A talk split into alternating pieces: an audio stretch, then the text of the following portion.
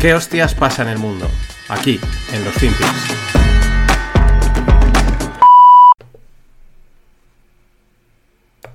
This is going to be the future, and it's worth going home, signing into ChatGPT, open an account, and experiment for, for 20, 30, 40 minutes, and impress your grandchildren. Like, they'll think you're so cool for doing this. It is the fastest growing consumer application in the history of the internet. This branch of AI will be game changing for the economy because it will take a- an enormous amount of work that's done today by people and do it in a distinctly different, mm-hmm. highly automated, highly efficient way. And that will have real bearing on our economy. That's, that's going to be a game changer for the economy. And, and like most changes in technology, with clear winners and losers, Have you started using it as Citadel? we are right now trying to negotiate an enterprise wide license. Really? Yes. For what? Specific, what are the ideas you're throwing around? So, everything from helping our developers write better code to translating software between languages uh, to analyze various types of information that we analyze in the ordinary course of our business. This branch of technology has real impact on our business. Hola, no financieros. Vamos con otro día más, otro FinPix más. Y aquí tenéis al gran, uno de los grandes tiburones también eh, de, de, bueno, de Wall Street, concretamente este es de Chicago, y es Ken Griffin, el fundador y CEO de Citadel, el- uno de los hedge funds más bestias que hay y también de los market makers más importantes que hay. ¿Y de qué habla? Pues habla de ChatGPT. Dice que es eh, game changing, que va a cambiar muchas cosas, que cambia la economía y le preguntan, ¿lo vais a poner en Citadel? Y dice, sí, estamos trabajando, estamos negociando un acuerdo amplio para incorporarlo en, dentro de Citadel y, y le pregunta para qué y dice, pues para, pues por ejemplo, para ayudar a los desarrolles, desarrolladores a crear código, entre otras cosas, ¿no? Eh, es, bueno, esto es un ejemplo, dice, es la tecnología de mayor adopción en el menor tiempo eh, en, que ha ocurrido, pues que, ha ocurrido nunca, ¿no? Incluso, o sea, es que ha sido espectacular, ¿no? Bueno, aquí hay muchas, muchas cosas que, que decir, ¿no?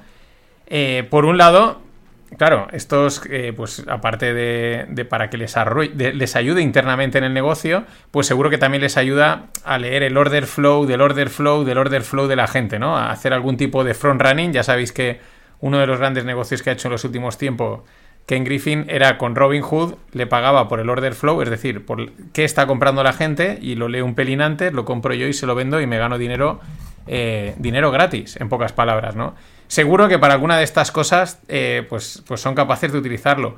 Otra cosa muy interesante que comenta, dice una licencia de empresa amplia. Esta es otra de las aplicaciones que va a tener estas tecnologías, sea la de OpenAI, como es la de ChatGPT o cualquier otra. Eh, no solo tendrás, no tendrán por qué ser, eh, digamos, inteligencias, a- inteligencias mm, que no me sale, no me salen, IAS, perdón, que me, me he quedado bloqueado, no tendrán por qué ser IAS abiertas, ¿no? Sino que eh, podrán ser, por ejemplo, eh, cerradas, es decir, dentro de una empresa la IA pues se nutre de los datos de esa propia de la empresa y genera respuestas, pero que no salen de de- de- del círculo, ¿no? De, de la red de esa empresa, como son, por ejemplo, las intranets que hoy en día tienen pues prácticamente todas las, em- todas las, todas las compañías, ¿no? Pues esto es lo mismo, pero aplicado a, la inteligencia artificial. Artificial era la palabra que no me salía.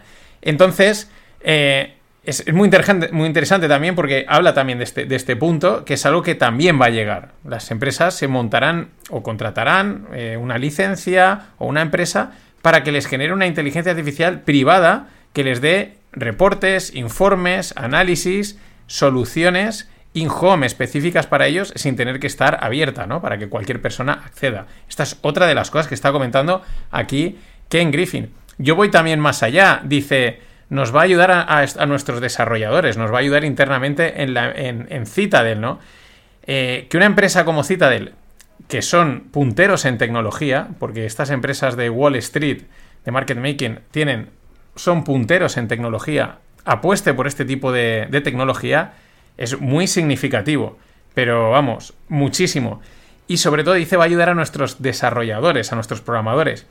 Yo ahora estaba pensando, eh, si tú hablas con cualquier persona que trabaja en el sector tecnológico, te dice, no encuentro gente, no hay programadores, me piden una pasta, no podemos pagarle eso, piden demasiado, pero es que no hay, es que no duran. Y es que igual en nada el problema, este tipo de tecnologías te lo ha resuelto. Porque mm, generan código y te generan un código muy válido que luego pues eso al final ahorra horas de trabajo. Y entonces a lo mejor no, lo sustituye, pero a lo mejor con un tío hago lo que antes necesitaba tres, porque el código gordo me lo genera el chat GPT y luego pues con un tipo o dos, no sé, pues eh, lo ensamblan, lo pulen un poquito y a funcionar, ¿no? Y ojo, porque esto también, esto sí que puede ser game changer en el mercado laboral del mundo de los desarrolladores. That's good stuff. That's good stuff. Y luego otra cosa, eh, esto sí que es adopción, lo de ChatGPT. Esto es adopción y no, y no lo de Bitcoin. Lo siento. Sorry, it is what it is. Eh, a propósito de Bitcoin, ayer todo el mundo, muchos otra vez de estos, es que hay que decirlo, eh, pampeadores y letrados, está subiendo mientras los bancos caen, bla, es que veis, era el momento que queríamos. No, estaba subiendo pues porque iba a subir todo, porque lo primero que hacen es meter, mover la pasta en Bitcoin. ¿Por qué? Pues porque es el activo de mayor riesgo. Entonces entran antes ahí, ya le hacen dinero y luego ya se van a los otros. Anticipa los movimientos de, los activos de riesgo. Es casi, en ciertos momentos, como estos días, era un indicador de adelantado de qué va a pasar, de si la situación va a ser grave o no. Y es lo que estaba adelantando. ¿Qué está haciendo ILSB? Pues en dos días ha subido 130 puntos y está todo, la volatilidad ha caído y, todas y las acciones y, y, los bancos que ayer caían disparadísimo. Por eso subía Bitcoin, porque es un indicador adelantado, porque le meten antes la liquidez. That's good stuff. That's good stuff. Siguiendo con el tema de los programadores, las empresas tecnológicas, en Meta, es decir, en Facebook, eh, continúan despidiendo gente. Ahora van a otros 10.000 a la calle y van a cerrar aproximadamente unas 5.000 eh, eh, puestos abiertos.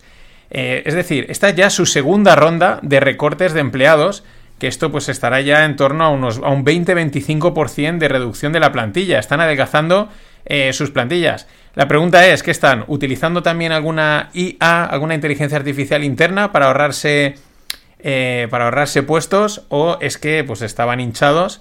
o es que ven que, que, oye, que toca adelgazar porque se va a poner el tema un poco complicado en general, pero sobre todo en el mundo digital y ellos ya se están adelantando.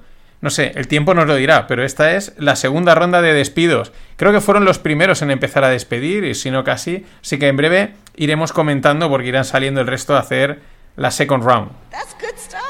Bueno, esto no es good stuff, pero bueno, y esta noticia me la pasaba mi amigo Pablo desde Canadá, así que un saludo. Y me mola bastante porque dice que un miembro de la PayPal Mafia, ya sabéis que principalmente Peter Thiel y Elon Musk fueron los fundadores de, PayPal, pero ahí iban con otro tipo, había más gente, ¿no? No estaban solos. Y luego todos esos pues han montado más empresas, han estado metidos en mil historias y es lo que se les llama la PayPal Mafia. Pues uno de esta PayPal Mafia dice que Google y Facebook eh, han sobrecontratado intencionadamente, o sea, contrataban de más. ¿Para qué? Pues para quitar, era una manera de quitarle eh, empleados a otros, ¿no? Va a decir, no, no te vayas a, Apple, yo te pago porque estés aquí. Esto, eh, si habéis visto la serie Silicon Valley, sale muy bien reflejado al Big Head, el, cabezón que, le pagan y al final el tío pues lo único que hace es subirse a la terraza del edificio a beber Freshly Swiss y a no hacer nada. Y le pagaba. Y, está perfectamente retratada. Además, de primera mano también sé. Eh, me lo contó una amiga que, ha estado allí, que, eso era así. Y esto pues viene a confirmar eso, ¿no? Que había.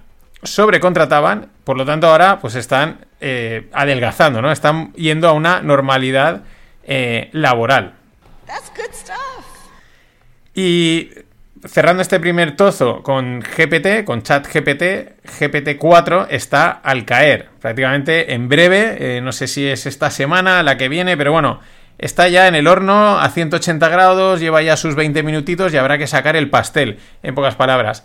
¿Qué va a ser? Pues mejor, ¿vale? Va a ser multitodo. Eh, que si le vas a dar texto y te va a generar vídeo, eso está diciendo un ejecutivo de Twitter, eh, va a ser multilenguaje, eh, como decía también Ken Griffin, ¿no? Dice, nos va a permitir traducir de un lenguaje a otro en programación, que este es un tema que el otro día en el, en el directo con, con Greg, que tuvimos a, a Enio desde Venezuela, pues nos contaba, ¿no? Dice, tenemos unos indicadores preparados en un lenguaje, pero ahora hay que, ahora hay que cambiarlos a otros tres o cuatro lenguajes, porque cada plataforma de, trading tiene un lenguaje, ¿no? Pues oye, eso necesita una persona que te lo haga, pero si ahora eso se lo dices al chat GPT y le dices, toma, lo he programado en Java, tradúcemelo a Python, tradúcemelo a PineScript, tradúcemelo a C, tradúcemelo a chino, y te lo hace, no es que te has ahorrado tiempo, pero y dinero. Así que, a ver lo que sale. Va a ser potente, eh, yo creo que va a ser también chocante por lo que va a permitir. Y luego vendrá el 5, el 6, el 7, el 8.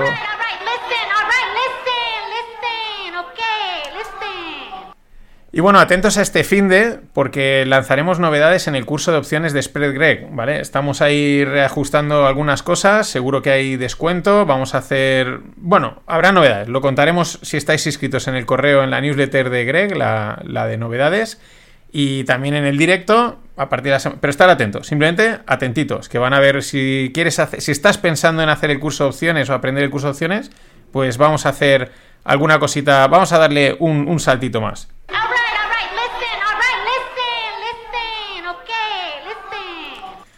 Y luego, interesante, volviendo, ahora volvemos con, con PayPal. Hoy me estoy dando cuenta que los FinPix me están saliendo como toco un tema, otro vuelve a conectar con el anterior, ¿no? Como saltando el anterior, conectando así, pero es como han caído.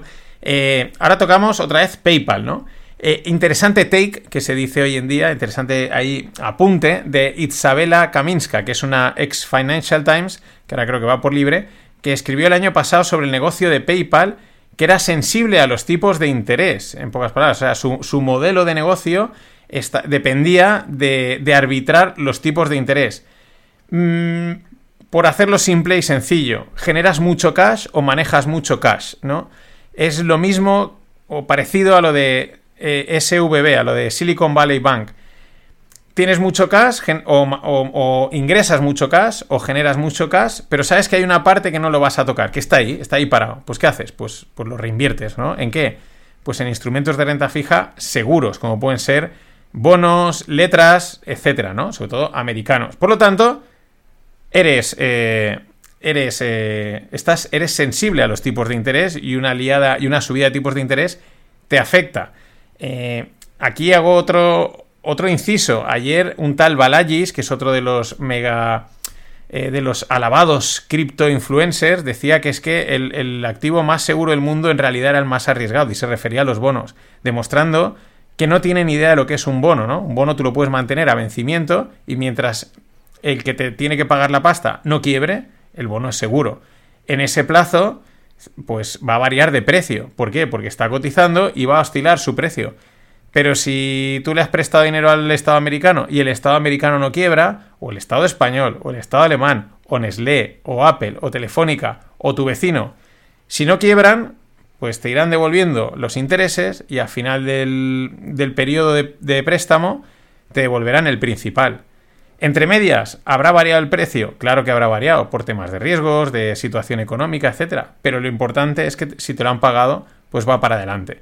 Eh, esto es que, es que, hay que hay que explicarlo todo a esta gente, eh, aunque, no me, aunque no me escuche. Pero volviendo a lo de PayPal, es un poco la misma historia. Mucho cash, oye, hay que meterlo en instrumentos. Y están muy expuestos a eh, los tipos de interés. Son sensibles a los tipos de interés. Esto es interesante, porque, eso decir, claro, las grandes tecnológicas han sido todas auténticas generadoras de cash. Y habría que ver ahí su exposición a este tipo de pues, pues a este tipo de movidas macroeconómicas como son las subidas de los tipos de interés. That's good stuff.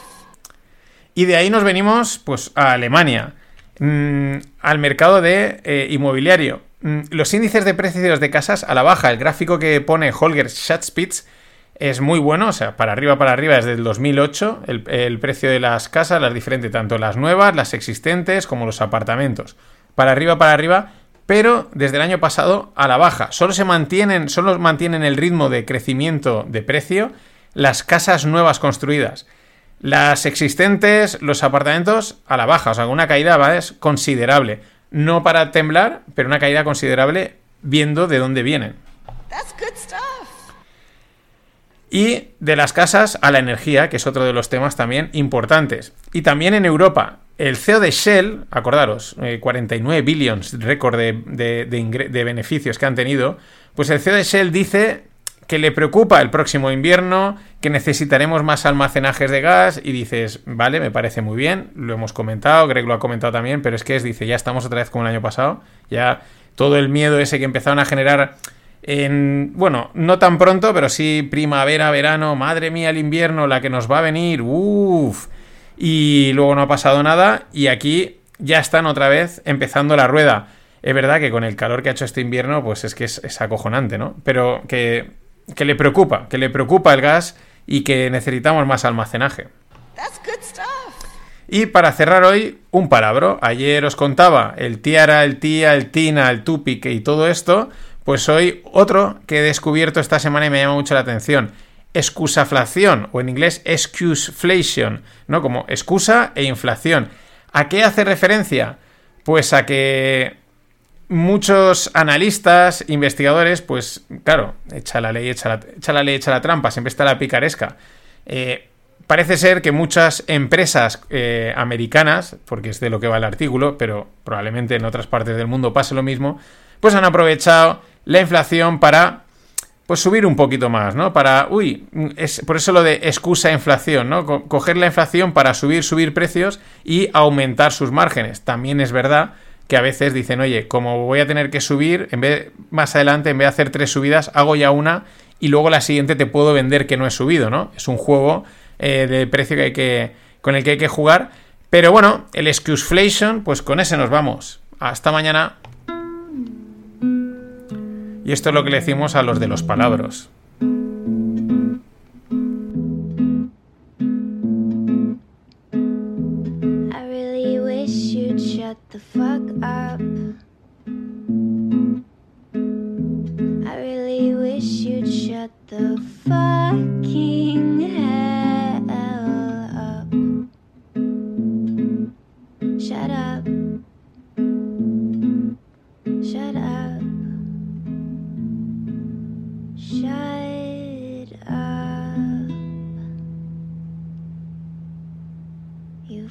Psychopaths.